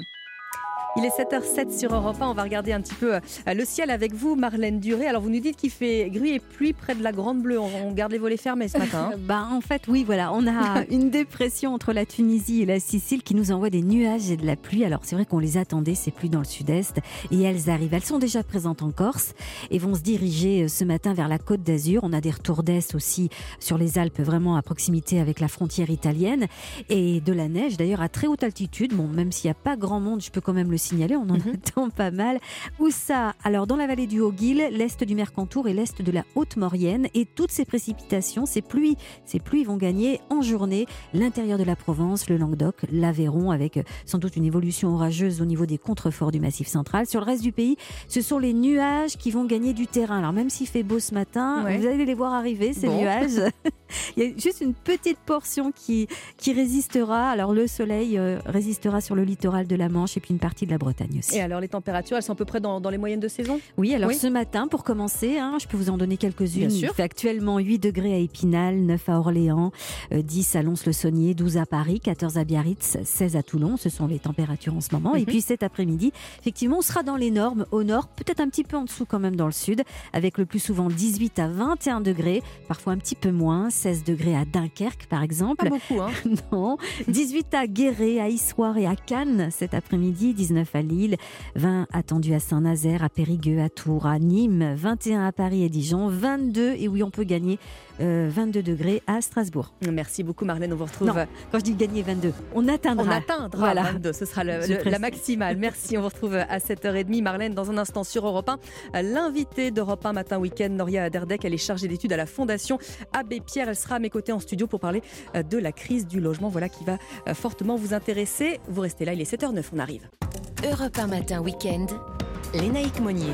7h10 sur Europe 1, c'est une véritable bombe sociale comme euh, l'appellent les acteurs du logement. Alors comment la désamorcer cette bombe alors que le problème est vaste, profond, qu'il dépasse même nos frontières, et qu'il faut envi- envisager euh, des solutions? Nous sommes ce matin avec euh, Noria Derdek. Bonjour. Bonjour. Alors vous êtes chargée d'études à la Fondation Abbé Pierre et si on vous a invité euh, ce matin sur Europe 1, c'est tout d'abord pour parler de ce rapport hein, qui a été euh, euh, publié cette semaine, étude qui porte sur l'Europe et le constat est assez effarant.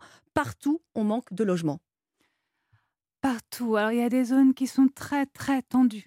Ah, vraiment, la situation est assez difficile. C'est là où se concentre le plus de la population et donc Mhm. aussi le plus la demande. On est dans les grandes villes, dans les grandes métropoles. Et il y a effectivement un manque de logements. Mais c'est pas parce qu'on manque de logements au sens euh, comptable euh, du terme qu'il n'y a pas de problème de logement. Il y a des zones très détendues où par contre le bâti se dégrade et où il y a des propriétaires qui vivent dans des logements parfaitement indignes. Et on a aussi des zones qui sont des marchés de, de, logement qui sont grappillés par les résidences secondaires ou par les locations touristiques, qui font que certains territoires n'arrivent même plus à loger leur propre population. Leur propre population. Est-ce que vous avez, comment est-ce que vous analysez cette accélération du mal logement? Alors, c'est que le logement, en fait, subit toutes les crises. Euh, en plus de la sienne propre. Alors, il y a la crise économique, la crise sanitaire, euh, la crise euh, environnementale, la crise sociale, et à chaque fois, le logement est impacté et le mal logement dans une ou l'autre de ces dimensions se renforce. Voilà. On a aujourd'hui 12 millions de personnes qui sont mal logées, 3 millions et demi de personnes qui sont en précarité euh, énergétique, et Mhm. presque 6 millions de personnes qui ont un effort vraiment excessif pour, pour se loger. Alors, c'est pas du tout anecdotique, la crise du logement. Au contraire, la situation se dégrade, vous avez raison de le souligner. On a plus de sans-abri, on a plus de personnes qui doivent se faire héberger. C'est des, des amis et c'est de la famille. Et si le, mal logement s'accélère, comme vous le dites, ou en tout cas se renforce, c'est que ça fait beaucoup trop d'années qu'on a des politiques qui sont insuffisantes, euh, voire contre-productives et parfois complètement absentes. Alors, vous le rappeliez, hein, Noria Derdek, la crise sanitaire, ça a été un, un révélateur. Elle a rendu visibles les sans-abri. Elle a révélé également les difficultés, comme vous le rappeliez, euh, des personnes qui ont un travail également à se loger. Est-ce que c'est un phénomène qu'on observe également chez, chez nos voisins européens? Euh, oui, la- les problèmes de logement sont... traversent l'Europe. Euh, c'est L'Union européenne en elle-même n'a pas de compétences directes pour le logement, mais c'est bien un besoin qu'elle a identifié et dont elle tire de plus en plus de conséquences. Euh, le Parlement européen lui-même a adopté en 2021 une résolution euh, sur le logement euh, décent et abordable. Une plateforme contre le sans-abrisme existe pour y mettre fin d'ici 2030. Et puis, elle peut intervenir assez fortement, et notamment financièrement, parce que via ses fonds structurels, la Banque centrale, euh, la Banque européenne d'investissement, pardon, euh, des projets assez efficaces sont euh, financés pour réhabiliter et produire euh, des logements. Il y a aussi des normes communes qui commencent à s'établir au niveau de l'Union européenne, des normes contraignantes et qui orientent les politiques nationales. C'est par exemple la directive sur l'efficacité énergétique des bâtiments. C'est la Commission européenne qui s'est prononcée en faveur euh, de l'interdiction des coupures d'électricité dans les logements. Et c'est aussi les plateformes euh, de location touristique de type Airbnb, par exemple, qui sont en passe là d'être euh, contrôlées. Alors donc l'Europe a vraiment un potentiel euh, social et régulateur qui est plutôt sous-estimé et, dont on ne pense pas qu'elle puisse prendre cette mesure-là et qu'elle puisse être aussi utile. Donc ça, c'est plutôt rassurant sur le fond, c'est ce que vous nous dites, hein, Noria Derdek. Oui, ça veut dire qu'il y a des pistes. Hein, il y a des pistes. Voilà, et ça veut dire qu'on a une Union européenne qui n'est pas euh, contre le logement et qui n'est pas contre le logement social. Au contraire, ça peut être aussi un excellent levier. Alors, ça, c'est pour euh, l'Europe. On va peut-être regarder un petit peu ce qui se passe chez nous, évidemment, euh, euh, Noria Derdak, si vous le voulez bien. On voit que le constat là est assez alarmant. hein, par, le Conseil national de la refondation dédié au logement a été reporté au dernier moment. Il y a des travaux qui ont été menés, notamment par la patronne du groupe immobilier Nexity, par le délégué général de chez vous, hein, de la Fondation Abbé Pierre. Quel signal est-ce qu'il faut voir dans ce report? Vous n'avez pas de date, hein, toujours Toujours pas de date, en effet. Alors, euh, ça fait cinq mois de, de travail, euh, de 200 acteurs de tous bords, euh, de tous les métiers, et qui ont défini les contours d'une nouvelle politique du logement qui soit plus sociale, qui soit plus écologique, euh, adaptée à notre temps, et euh, qui puisse surtout combler les lacunes et rattraper euh, les retards qu'on a accumulés depuis 20 ans. Et on reste pour le moment sans réponse. Voilà. Alors, il y a des arbitrages qui sont à faire. Ça peut prendre du temps, mais ça fait quand même six années. Est-ce qu'on en a du temps? Est-ce que les, les Français qui ont du mal à se loger en ont du temps? C'est un peu ça la- la- le sujet. Non, non, eux ont absolument Hein? pas de temps. C'est immédiatement qu'il faut, qu'il faut intervenir. Ça fait six années que le logement est négligé, délaissé euh, en France. Euh, le logement, les problèmes de logement et euh, le problème pour se loger à un coût abordable est un problème qui est urgent, qui est immédiat. Euh, Aujourd'hui, le logement est une affaire de sacrifice. Euh, on sacrifie une pièce, on sacrifie du temps de, de trajet pour Mhm. aller dans son logement, on sacrifie une éducation, on sacrifie sa santé ou alors on sacrifie même des vacances, tout simplement. Non, non. Il y a vraiment urgence à agir et donc c'est pour ça qu'on attend à ce que ce- une date soit très prochaine soit prise. En fait, euh, le CNR a travaillé pendant euh, cinq mois. Ça fait quand même. euh, on sait où sont les leviers. On sait qu'on peut intervenir immédiatement pour aider les ménages financièrement, les soutenir via les APL notamment et via chèques énergie pour ce qui est des charges. On sait aussi qu'il faut produire du logement à coût abordable. Donc les leviers, on les connaît. Le CNR a travaillé cinq mois pour savoir comment les mettre en œuvre de manière effective dans le contexte actuel. Tout le monde est prêt il n'y a plus qu'à. Et donc, euh, reculer maintenant, c'est tout simplement, euh, oui, oui, jouer avec un peu ce détonateur de la bombe sociale dont vous parliez tout à l'heure. Et Gabriel Attal, pourtant, euh, qui est ministre des Comptes publics, prévient, lui, hein, que le secteur du logement sera bah, particulièrement concerné par la, baisse des dépenses publiques. Un article le rappelle encore ce matin chez nos confrères du, Figaro. Mmh. Hein. donc, on voit bien qu'il y a quand même deux mondes là qui, se, qui vont s'affronter. Oui, il y a deux mondes qui s'affrontent. Cette bombe sociale, on peut dire que oui, c'est vraiment ça, plus que jamais. Euh, Ce sont les mots du, patron, je précise juste hein, pour les auditeurs d'Europe 1, euh, d'Action Logement, hein, Bruno euh, Arcadi Pran. Oui, oui, tout à fait, puisque vous l'avez dit en introduction, et donc j'ai bien noté ce terme-là, parce que la Fondation alerte depuis très très longtemps sur les effets délétères du mal logement, mhm. et que ça a sur la population, que ça a sur la cohésion sociale, sur la paix sociale également. Les conséquences du mal logement sont vraiment terribles, de tout point de vue professionnel, santé, éducation, euh, et du point de vue familial, à l'échelle individuelle et à l'échelle collective. On est vraiment sur un facteur énorme d'exclusion sociale sur lequel il faut intervenir. Et on rappelle que c'est en plus le premier poste euh, de dépense hein, des Français, que l'on soit ou propriétaire ou bien euh, locataire. Merci infiniment, Noria Derdek, d'être venu parler logement, crise du logement, crise sociale également sur Europe 1 ce matin. Vous êtes chargé d'études à la Fondation Abbé Pierre. Merci infiniment. Il est 7h17 sur Europe 1, l'heure du journal permanent. Elan Medjed. La guerre en Ukraine au cœur des discussions au sommet du G7 au Japon. Vladimir Zelensky est attendu à la mi-journée à Hiroshima. Il doit s'entretenir en tête à tête avec son homologue français Emmanuel Macron, mais aussi américain Joe Biden, qui a autorisé la livraison d'avions de combat par d'autres pays, des F-16 très précieux pour Kiev qui se prépare à mener une contre-offensive face à l'invasion russe. Le ministre français de l'Intérieur en visite aux États-Unis, Gérald Darmanin, s'est alarmé hier d'une reprise de la menace terroriste islamiste, dit-il, en Europe. Il a demandé au gouvernement américain de renforcer sa coopération antiterroriste avant les Jeux Olympiques de Paris en 2024.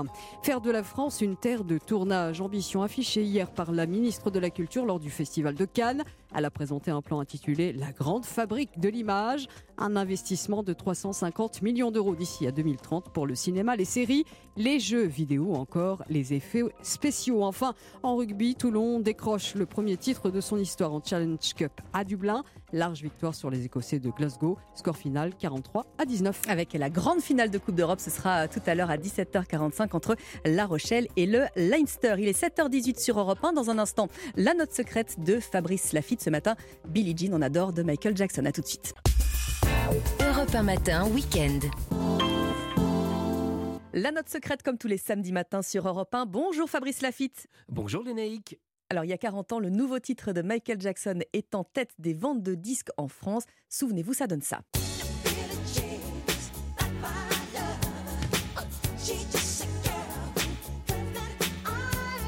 Au début du mois d'avril 1982, Michael Jackson commence l'écriture de cette chanson. L'histoire d'une femme qui prétend qu'il est le père de son enfant alors que lui dément L'enfant n'est pas mon fils. Il sent tout de suite que ce sera un énorme tube, sûrement le flair d'un grand artiste. Initialement, le titre de la chanson est Not My Lover, car Quincy Jones pense que Billie Jean sera assimilée à la joueuse de tennis américaine Billie Jean King. Finalement, après d'âpres discussions, Michael Jackson obtient de garder le titre Billie Jean. Et alors Fabrice, lors de la première écoute en studio, le producteur Quincy Jones et Michael Jackson, bah, ils trouvent qu'il manque encore un petit quelque chose hein, à cette composition. Alors Michael Jackson ne ménage pas ses efforts et travaille durant plusieurs jours sur la rythmique avec le bassiste Louis Johnson. Le chanteur va faire une introduction de 28 secondes contre l'avis de Quincy Jones. Pour donner plus de présence à la batterie, Quincy Jones a l'idée de la surélever sur une plateforme de contreplaqué pour l'isoler des vibrations, de glisser un morceau de bois plat entre la caisse claire et le Charleston, ainsi que de couvrir la grosse caisse avec une couverture à fermeture éclair pour y glisser un micro. Pour la partie musicale, Michael Jackson affirmait dans la presse s'être inspiré de Daryl Hall et Jonettes avec I Can Go For That paru en novembre 1981.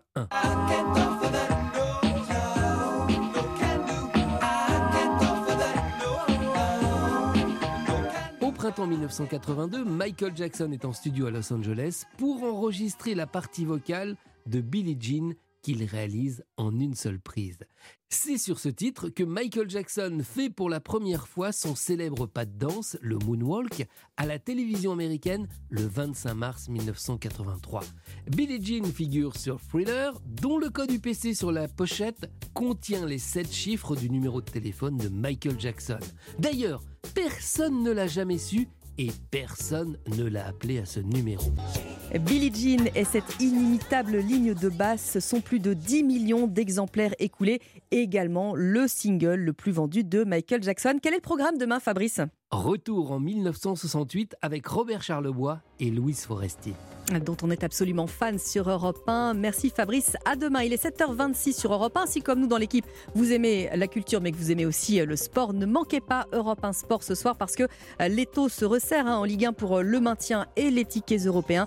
Rendez-vous dès 20h ce soir avec Lionel Rousseau et toute l'équipe. Vous restez bien avec nous. Le journal de 7h30 arrive dans un instant sur Europe 1. À tout de suite. Europe 1 Matin Week-end. Lénaïque Monnier. Et vous êtes peut-être en train de vous réveiller tranquillement ce matin à l'écoute euh, d'Europe 1. On vous rappelle euh, notre page Facebook. Hein, évidemment, euh, n'hésitez pas à venir commenter l'actualité, poser des questions évidemment également à tous nos chroniqueurs. Ils sont là pour vous répondre. Il est 7h30 sur Europe 1 et un nouveau journal vous est présenté par Lucie Depertuis. Bonjour Lucie. bonjour Lénaïque, bonjour à tous. Les États-Unis ouvrent la voie à la livraison d'avions de combat F-16 à l'Ukraine par d'autres pays occidentaux. Les précisions d'Inès Zegloul en début de journal. Dans le reste de l'actualité, la fête qui continue à Villegongy, dans l'Indre, où se déroule ce week-end le Technival. Reportage sur place dans ce journal. Et on termine avec du rugby. La Rochelle joue gros ce soir à Dublin. Elle dispute la finale de la Coupe des Champions face au Leinster dans un stade à Viva plein à craquer. Votre prochaine demi-heure sur Europe 1, le rendez-vous immobilier, bien sûr, avec Christophe Bordet et puis par ici les sorties. Laurie Cholet va depuis Cannes. On va voir quoi au cinéma?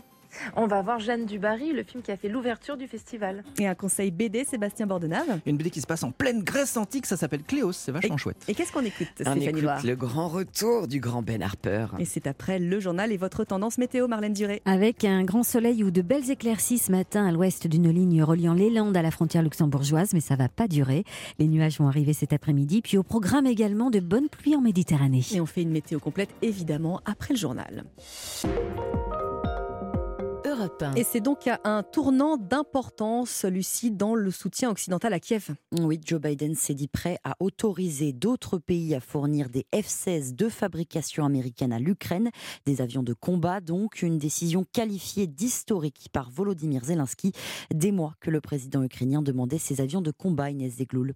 Oui, avec euh, pour seule réponse un Joe Biden qui ne disait pas non, mais pas vraiment oui, qui traînait un peu des pieds et préférait jusque-là l'envoi de munitions. Mais le président américain a fini par se laisser convaincre. Pour Patrick Martin-Genier, spécialiste des questions européennes et internationales, c'est la pression de la coalition occidentale qui a porté ses fruits. Il y a eu le lobbying de Mark Rutte, il y a eu le lobbying de Rishi Sunak, le Premier ministre britannique, en début de semaine, et également il y avait la pression euh, de la Pologne, des États baltes, euh, qui euh, n'ont eu de cesse au cours de ces dernières semaines d'essayer de convaincre les États-Unis de livrer des F-16. Donc il y avait une exigence politique, il fallait que le président américain arrive à Hiroshima avec une annonce très très importante et effectivement le président américain a fini par céder avec cette annonce fondamentale qui est de nature en effet à changer l'évolution de la guerre. Un signe d'unité donc entre la Maison Blanche et ses alliés reste à savoir quand ces avions pourront être déployés en Ukraine. Avant cela, les pilotes doivent être formés, l'entraînement devrait commencer dans les prochaines semaines, mais le chemin est encore long. Washington estime à 18 mois minimum la formation et la livraison des F-16. Et Volodymyr Zelensky qui est en route hein, pour Hiroshima au Japon où se tient en ce moment le sommet du G7. Il doit y rencontrer notamment le président américain Joe Biden dans les prochains jours ainsi qu'Emmanuel Macron. Et sur le front, Kiev assure avoir repoussé une nouvelle attaque de drones. Oui, l'armée ukrainienne affirme avoir abattu cette nuit des drones russes au-dessus de la capitale. Des débris sont tombés sur Kiev sans faire de victimes à ce stade. Direction à présent Villegongy, c'est un petit village dont le calme est plus que troublé depuis hier. Oui, puisque c'est là les naïcs que quelques 22 000 teufeurs du Technival ont passé la nuit dans un champ privé de cette commune de l'Indre au programme musique techno à fond pour célébrer les 30 ans de la grand-messe des Free Party et les participants prévoient de rester sur place jusqu'à dimanche, demain au moins. Reportage de Romain Biteau. Assise en tailleur sur le sol, Marie prend une pause. L'enceinte derrière elle crache de la techno depuis deux nuits et la fête ne fait que commencer. Franchement, pour tenir, euh, on est là, on a du son, on est juste la tête dans le son et, et on a que ça et juste notre corps il bouge tout seul et c'est tout quoi. Le dispositif de sécurité important de 140 gendarmes mobilisés n'est pas un problème pour les teufeurs. La préfecture coopère. Elle leur a distribué des packs d'eau, une aide bienvenue pour Ombline, président d'une association en charge de la sécurité au Technival. On a une très bonne relation avec la préfecture. On est habitué vraiment à, à ce type d'événement. On a une cuisine, on a de l'eau, on a des toilettes, des douches euh, qu'on a construit nous-mêmes et on est vraiment content d'être là en plus. Donc euh, c'est avec plaisir. À 500 mètres au village de Fouillereau, la perspective d'entendre de la techno au moins jusqu'à dimanche n'effraie pas Alain pour le moment. Même s'ils partent que lundi ou mardi, ça me dérange pas du tout. D'ailleurs, lundi, ça va nous faire drôle parce qu'il n'y aura plus personne. Mis devant le fait accompli, riverains et autorités espèrent que le départ des teufeurs prévu dimanche ou lundi se passera sans débordement. Euh, Romain Habito qui est euh, en reportage pour euh, Europe 1. À la page culture, à présent, Lucie, un plan pour faire de la France un leader des tournages. La ministre de la Culture, Rima Abdul Malak, a annoncé hier, depuis le Festival de Cannes, le plan La Grande Fabrique de l'Image, une enveloppe de 350 millions d'euros d'ici à 2030 pour financer le secteur du cinéma, des séries, des jeux vidéo, mais aussi des effets spéciaux. 7h35 sur Europe 1, on parle de santé parce qu'il y a 40 ans, l'Institut Pasteur découvrait le virus du sida. C'était la première étape de la lutte contre une épidémie qui allait faire plus de 40 millions de morts. En France, plus de 170 000 personnes sont atteintes du virus du VIH. Les traitements sont arrivés bien plus tard et ont beaucoup évolué. Aujourd'hui, où en est la recherche? Élément de réponse avec Yasmina Katou, spécialiste santé d'Europe 1. Eh bien, à l'heure actuelle, il n'existe toujours aucun vaccin contre le virus du sida. Pourtant, de nombreux laboratoires ont tenté d'élaborer un sérum, mais le virus qui mute constamment pourrait rendre assez rapidement inefficace un vaccin. Une start-up française a lancé des essais et les patients ont montré une bonne réponse immunitaire. Des tests doivent maintenant être réalisés sur des personnes à risque d'infection. Les résultats seront connus d'ici 2 à 3 ans. Pas de vaccin, mais un traitement.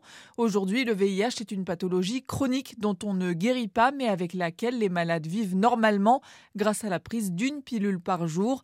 Il y a 26 ans, la première trithérapie consistait à prendre pas moins de 20 comprimés au quotidien. En 2023, le préservatif reste le meilleur moyen d'éviter le sida. La spécialiste santé d'Europe 1, Yasmina Katou. C'est une hantise pour tous les voyageurs, Lucie. Oui, en 2022, 26 millions de valises dans le monde ont été perdues, endommagées, retardées suite à un voyage en avion. C'est ce que révèle une étude de CITA. Un bond conséquent lié bien sûr à la reprise du trafic aérien.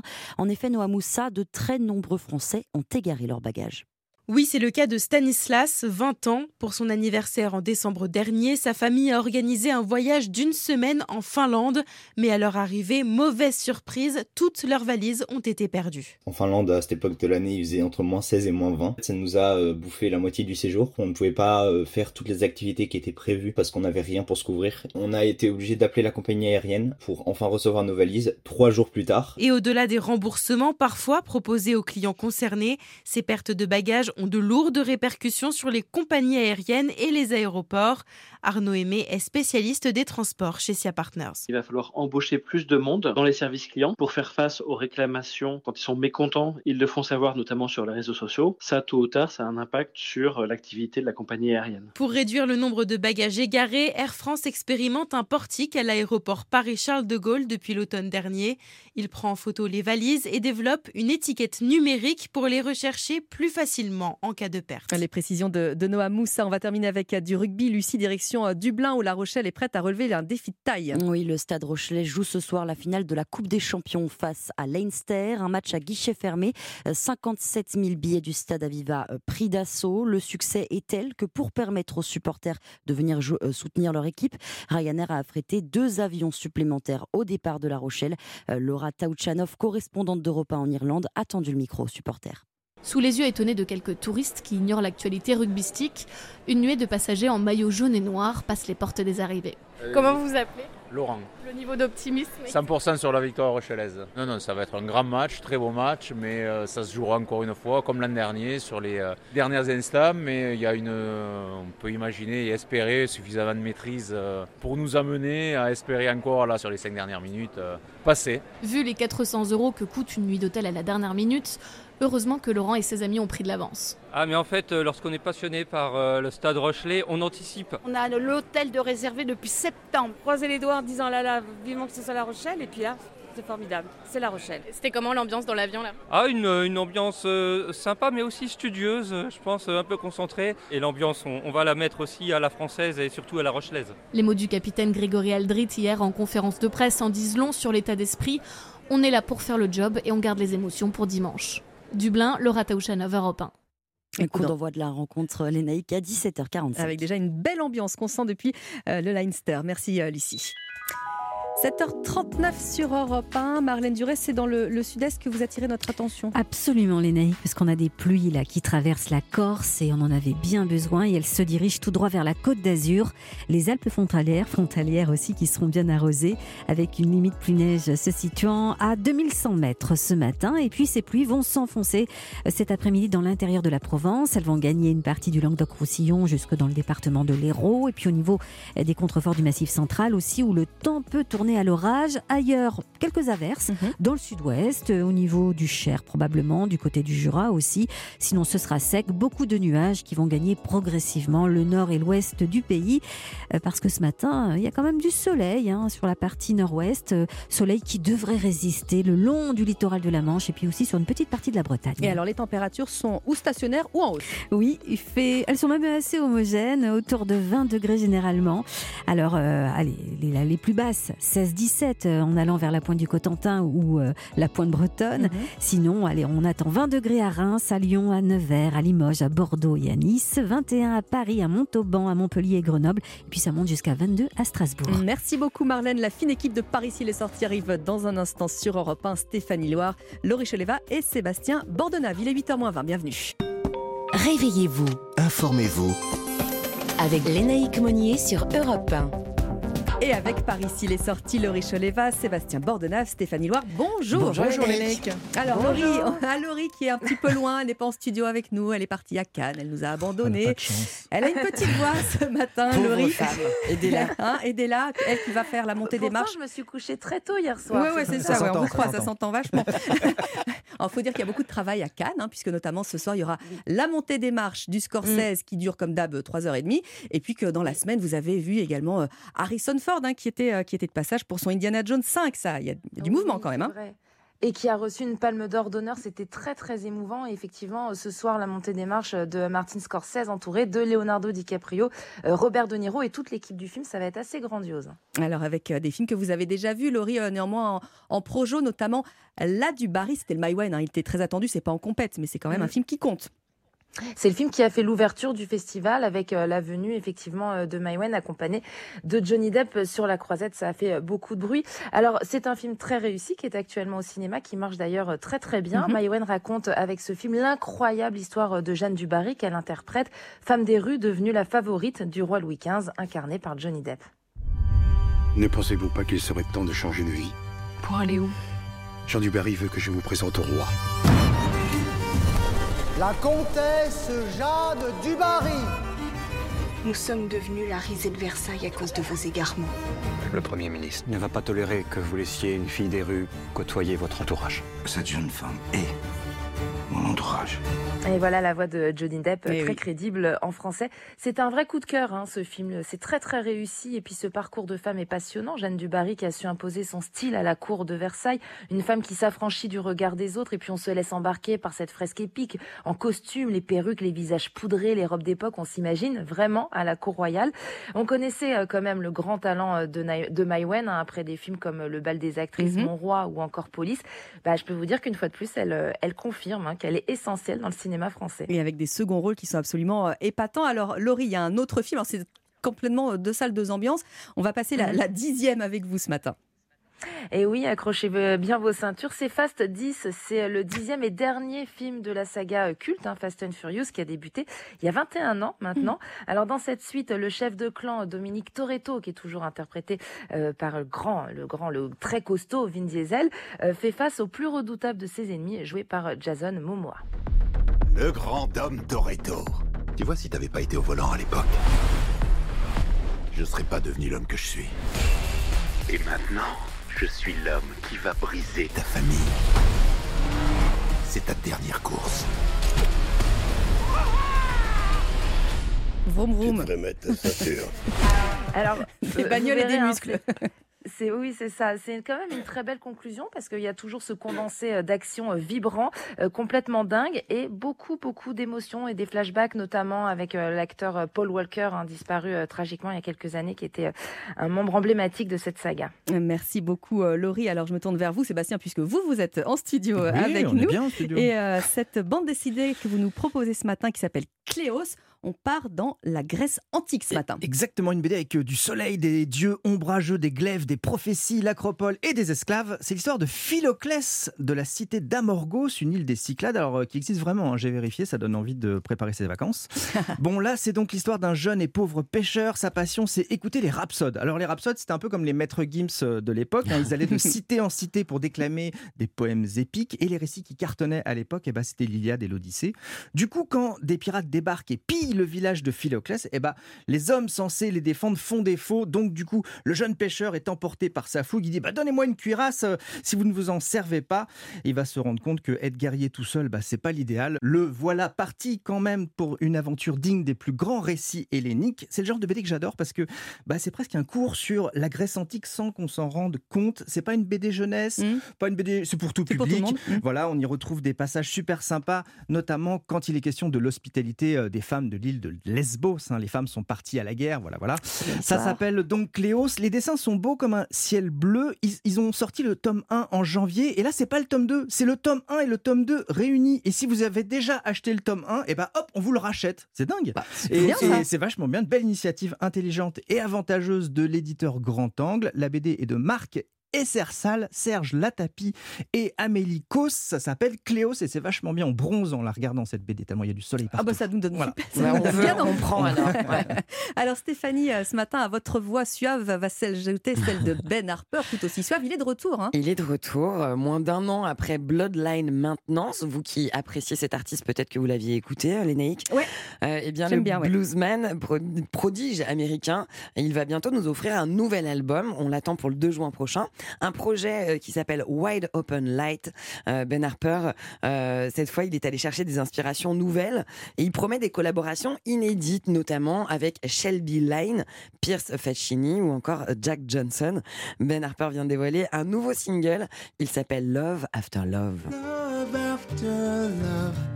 Love after love, love after love. Ben Harper qui vient vous susurrer des mots doux, des mots d'amour ce côté matin. Cat Stevens un peu. Hein? C'est vrai, Hein? c'est vrai qu'on est sur cette référence-là. Peut-être que vous vous réveillez, vous entendez la guitare de Ben Harper. Mhm. Euh, C'est très acoustique. hein. Ouais, ouais, c'est très joli. Euh, avant ce dernier single, il avait, il avait déjà révélé euh, le titre qu'il partage avec Jack Johnson et qui s'appelle Yard Sale. I'm pretty sure she's gone for good. Love is a yard sale.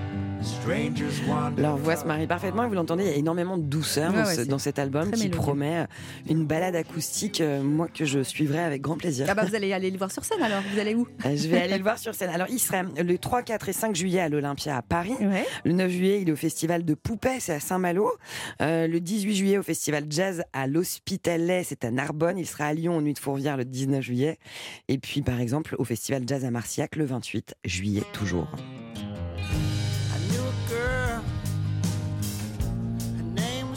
On en redemande. Hein. Ouais, je vous sens un peu ému euh, au contact de Ben Harper. Ouais, j'ai un bon petit, un, Un petit- un petit- se Madeleine de. Proust. Il se quoi. passe un voilà, truc, il se passe ouais. un truc. Euh, Bon, Voilà. Il est très beau aussi, il faut dire. Euh, Stéphanie, euh, blague à part, on vous retrouve à 16h. Aujourd'hui, vous partez d'ailleurs. Vous allez prendre le train là. Je vais prendre le train direction euh, Deauville où a lieu la première édition du festival United Music of Deauville et je serai entourée de November Ultra, Ibrahim Malouf, Thomas Dutronc, Juliette Armanet, pléthore d'artistes dans Musique sur Europe 1. Eh ben, merci beaucoup à tous les trois. À la bon week-end. À la prochaine. semaine prochaine. Europe 1 matin week-end. End. Lénaïque Monnier. 8h10 sur Europe 1, le journal permanent Lucide Pertuis. Volodymyr Zelensky actuellement dans un avion mis à disposition par la France, direction Hiroshima où il devrait atterrir dans l'heure qui vient. Le président ukrainien se rend au sommet du G7 pour rencontrer plusieurs chefs d'État, euh, dont Emmanuel Macron et Joe Biden. Joe Biden qui a autorisé la livraison d'avions de combat F-16 par d'autres pays occidentaux. La guerre n'est pas une option pour la présidente taïwanaise. Tsai Ing-wen promet de, de maintenir le statu quo avec Pékin, euh, d'assurer la paix et la stabilité face aux menaces de la Chine qui revendique l'île démocratique autonome. Le ministre de l'Intérieur Gérald Darmanin est lui en visite aux États-Unis. Il s'alarme d'une reprise de la menace terroriste islamiste en Europe. Il demande au gouvernement américain de renforcer sa coopération en matière antiterroriste en vue des Jeux Olympiques de Paris en 2024. Dans l'actualité également du rugby et ce sacre historique de Toulon, le RCT a soulevé la Challenge Cup hier soir après large victoire 43 à 19 sur les Glasgow Warriors. C'est le premier trophée des Toulonnais dans la compétition après quatre échecs en finale. Tout juste sacré, l'ancien international français Mathieu Bastaro a annoncé qu'il mettrait un terme à sa carrière à la fin de la saison. Merci Lucie Depertu, vous laissez rester sur Europe 1 dans un instant. C'est Christophe Bordet, bienvenue chez vous qui arrive. Europe 1 matin week-end. Lénaïque Monnier. Bienvenue chez vous.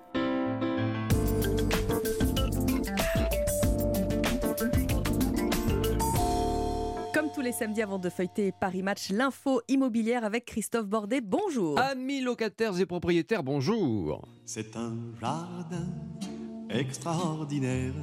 Il y a des canards qui parlent anglais. Ah, c'est joli, Un hein jardin extraordinaire. Et je chante bien, non Oui, très bien, oui. Bon. Vous avez un jardin, Léna, ou pas? Une Hélas, terrasse, à Paris, quelque non. chose? Non, pas à non, Paris. Non, pas non. à Paris, mais ailleurs quand même. Peut-être un peu plus à l'ouest. Ah oui, quand même, quand même. Elle a les moyens. hein, les moyens. 58% des Français ont un jardin, 40% ont une terrasse ou un balcon. Beaucoup de Français, échaudés par les confinements d'il y a euh, deux ans, se sont rués sur les logements avec espace extérieur. Et à l'heure où les prix diminuent un petit peu hein, dans l'ancien, moins 1% au premier trimestre de cette année au niveau national. Bon, moins 1%, ça va, hein, les, les vendeurs ne vont pas en mourir a priori. Eh bien, des logements qui ne baissent pas, quel que soit le secteur géographique, il y en a. Les appartements avec balcon ou les maisons avec terrasse. Alors on imagine, Christophe, qu'il y a une différence de prix entre un bien avec terrasse et un bien sans terrasse. Aujourd'hui, comment ça se quantifie?